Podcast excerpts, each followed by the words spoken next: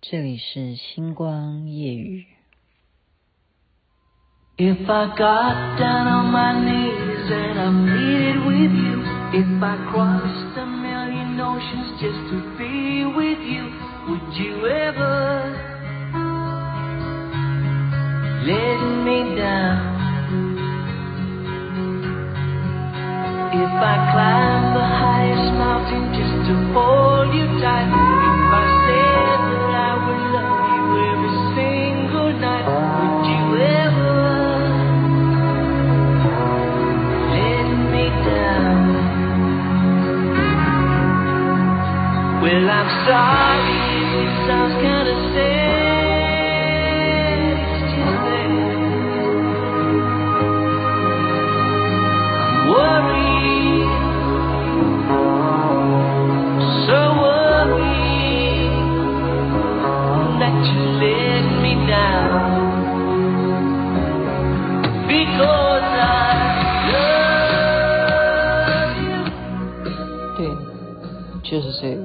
Because I love you，这叫做经典告白歌曲。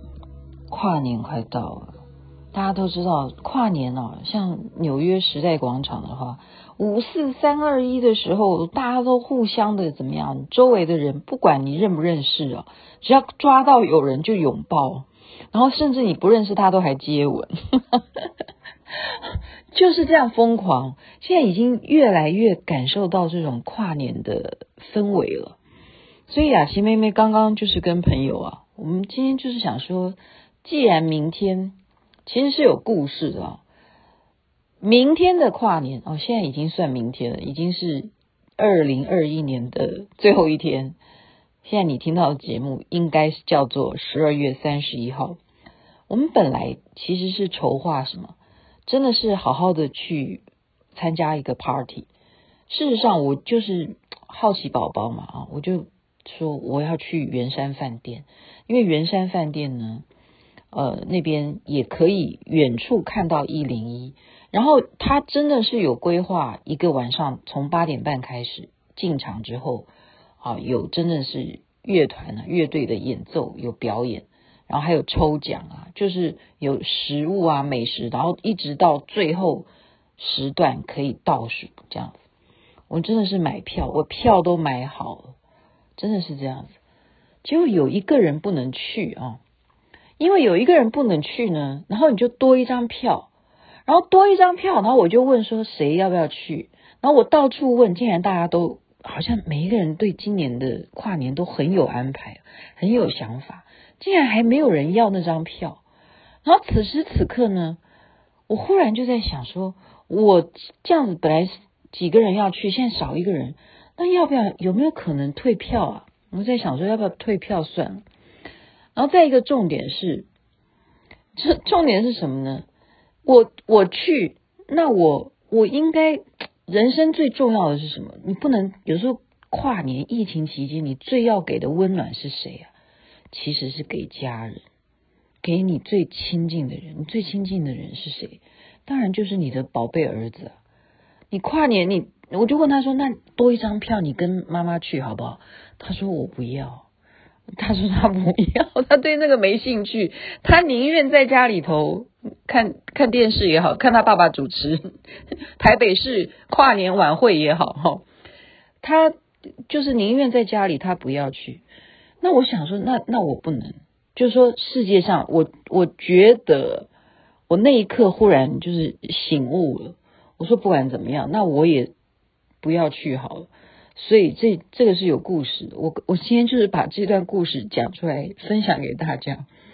我本来真的买票了，我真的好想，我好想去，就知道我这个好奇宝宝，我好想去参与那一种年轻人的那种嗨，跟大家就是假假。假如啊，就不认识的人有没有可能就是随便看到一个不认识的人，然后五四三二，然后就跟他抱起来了？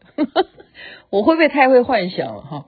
就是一直努力的，我觉得这三年啦，对我来讲就一直在想要做一些我从来这辈子没有做过的事情。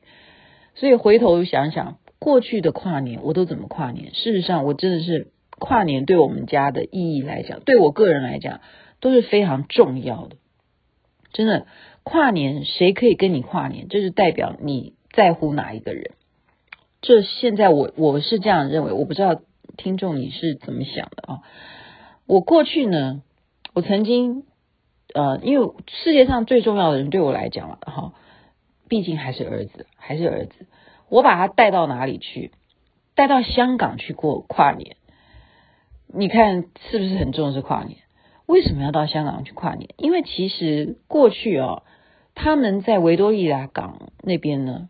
他们的烟火真的是非常精彩，我都是由那些影片啊什么的去看，然后又想说香港有美食嘛啊，那我就带着儿子跑到香港，特别坐飞机去住在哪里？靠近维多利亚港，就是半岛酒店啦，香港的半岛酒店啊。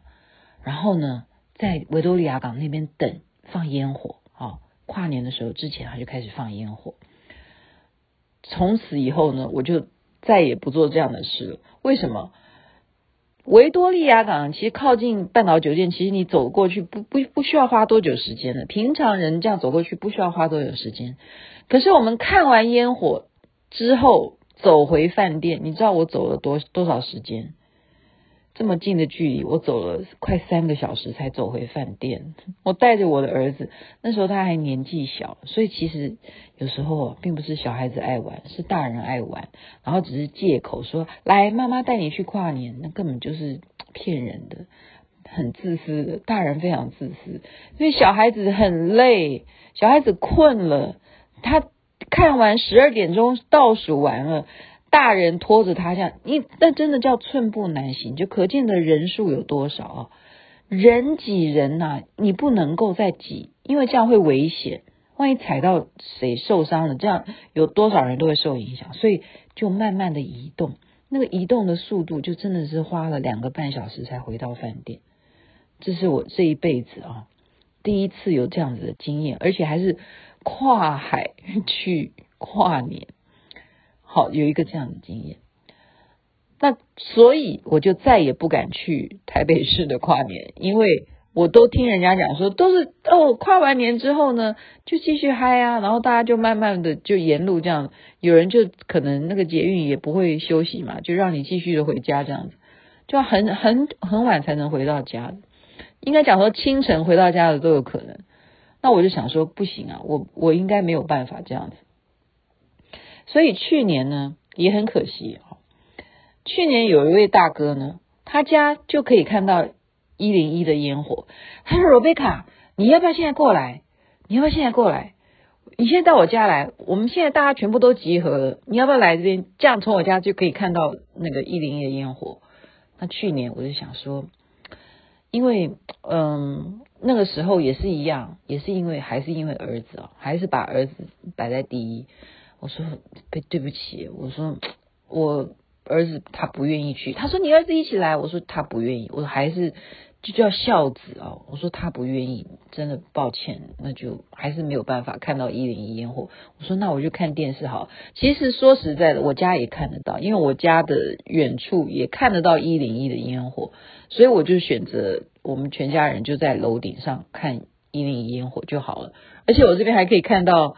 关渡码头 这边也放烟火，或者是北投那边放烟火，等于淡水那边放烟火我也看得到，等于说全三百六十度我都可以看得到，这是一个啊，我家的好处。那可是再讲一个，我还选择了去哪里跨年。其实很多人很重视台东，诶，你知道台东跨年也蛮重要的，为什么？